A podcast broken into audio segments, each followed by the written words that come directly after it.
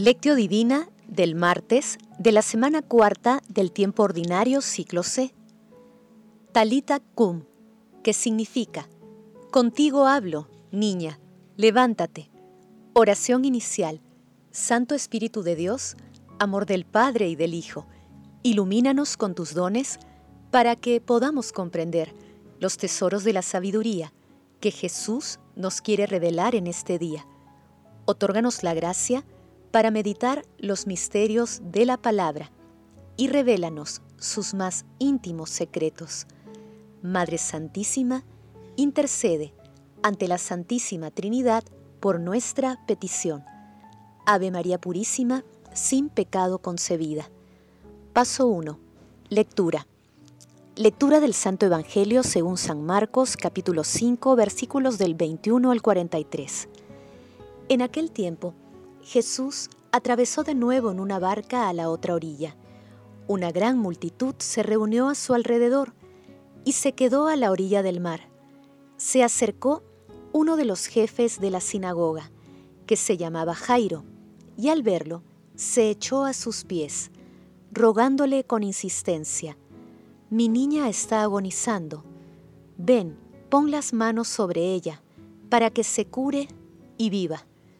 Jesús se fue con él, acompañado de mucha gente que lo apretujaba.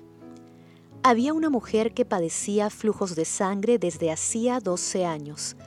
Había sufrido mucho a manos de los médicos y se había gastado en eso toda su fortuna, pero en vez de mejorar, se había puesto peor. Oyó hablar de Jesús y acercándose por detrás, entre la gente, le tocó el manto pensando, con solo tocarle el manto, quedaré sana. Inmediatamente se secó la fuente de sus hemorragias y sintió que su cuerpo estaba curado de la enfermedad. Jesús, notando la fuerza que había salido de él, se volvió enseguida en medio de la gente y preguntó, ¿quién me ha tocado el manto? Los discípulos le contestaron, ¿ves cómo te apretuja la gente y preguntas, ¿quién me ha tocado? Él seguía mirando alrededor para ver quién había sido. La mujer se acercó asustada y temblorosa al comprender lo que había pasado. Se postró ante él y le confesó toda la verdad.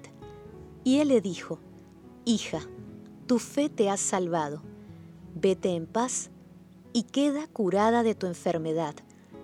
Todavía estaba hablando cuando llegaron de la casa del jefe de la sinagoga para decirle, Tu hija ha muerto, ¿para qué molestar más al maestro? Jesús, que oyó lo que habían dicho, dijo al jefe de la sinagoga, No temas, basta que tengas fe. No permitió que lo acompañara nadie más que Pedro, Santiago y Juan, el hermano de Santiago.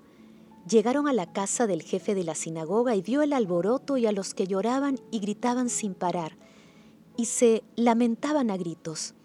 Entró y les dijo, ¿qué alboroto y qué lloros son esos? La niña no está muerta, está dormida. Se reían de él, pero él los echó fuera a todos, y con el padre y la madre de la niña y sus acompañantes. Entró donde estaba la niña, la tomó de la mano y le dijo, Talita cum, que significa, Contigo hablo, niña, levántate.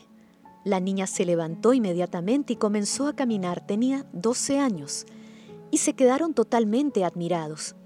Les insistió mucho en que nadie lo supiera y les dijo que dieran de comer a la niña. Palabra del Señor, gloria a ti, Señor Jesús. El pasaje evangélico de hoy denominado Jesús sana a la hemorroísa y resucita a la hija de Jairo, se encuentra también en Mateo capítulo 9 versículos del 18 al 26 y en Lucas capítulo 8 versículos del 40 al 56. El texto narra dos milagros de Jesús a dos mujeres, el milagro robado o curación de la hemorroísa y el milagro en el que resucita a la hija de uno de los jefes de la sinagoga que según Marcos y Lucas se llamaba Jairo. Mientras los gerasenos echan a Jesús de su territorio, Jairo, el jefe de la sinagoga, le suplica que vaya a su casa. Jairo reconoce que su institución religiosa ha perdido el horizonte de la vida y va a buscarla a través de Jesús, quien la da en abundancia. Los elementos comunes en los dos milagros son la fe y el contacto con Jesús, que son dos de las características esenciales de las personas que se acercan a nuestro Redentor con la intención de renovar su vida. Jesús estaba siempre dispuesto a auxiliar a todos aquellos a quienes se acercaban a Él con fe. Como en aquel entonces, hoy y siempre, ocurrirá lo mismo. Paso 2. Meditación. Queridos hermanos, ¿cuál es el mensaje que Jesús nos transmite a través de su palabra? Hoy nuestro Señor Jesucristo nos pide una fe humilde, perseverante y audaz para mantener el corazón unido a Él.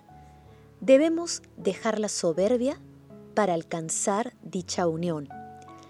¿Cuál sería la reacción del jefe de la sinagoga donde Jesús era despreciado y considerado como endemoniado debido a su poder para expulsar demonios? Qué difícil debe ser para el orgullo humano reconocer que realmente necesitamos a Dios, aunque a veces hemos ignorado y menospreciado. Debemos confiar en nuestro Señor Jesucristo. Él es el Señor de la vida. Ni la enfermedad ni la muerte tienen un poder permanente en los que creemos en Cristo. Ambas han sido vencidas por Él y en su reino no existirán más. La misericordia de nuestro Señor Jesucristo se manifiesta en todo momento en favor de cada uno de nosotros y para toda la humanidad, y es una prueba contundente de que la redención es una realidad. Hermanos, a la luz de la palabra de hoy, respondamos, ¿conocemos a personas discriminadas por múltiples razones que desean reincorporarse al rebaño de Jesús? ¿Las ayudamos a acercarse a nuestro Señor Jesucristo o las rechazamos? Que las respuestas a estas preguntas nos ayuden a buscar y promover la búsqueda de aquella fe sencilla que permite el contacto auténtico con nuestro Señor Jesucristo. Jesús, María y José nos aman. Paso 3. Oración. Padre Eterno, Señor Dios nuestro, danos entereza para no consumirnos en desconfianza, y desesperación en nuestras tribulaciones y sufrimientos. Concédenos paciencia y fe increvantable para perseverar en tus enseñanzas y confiar en tu infinita misericordia. Tú lo puedes todo, tú lo vences todo. Concédenos la vida eterna a tu lado, donde todo es excelso y pleno por tu presencia. Espíritu Santo infunde fortaleza y aumenta la fe a todos los sacerdotes y consagrados para llevar las enseñanzas de nuestro Señor Jesucristo a todos los confines de la tierra. Amado Jesús, mira con bondad y misericordia a las almas del purgatorio. Alcánzales la recompensa de la vida eterna en el cielo. Madre Santísima, Madre del Amor bendito, intercede ante la Santísima Trinidad por nuestras peticiones. Amén. Paso 4. Contemplación y acción. Hermanos, contemplemos al Señor a través de un escrito de Albert Besnar. El reino de Dios es simplemente el mismo corazón de Jesús, un océano de paz soberana al que no podrá llegar nunca ningún tumulto.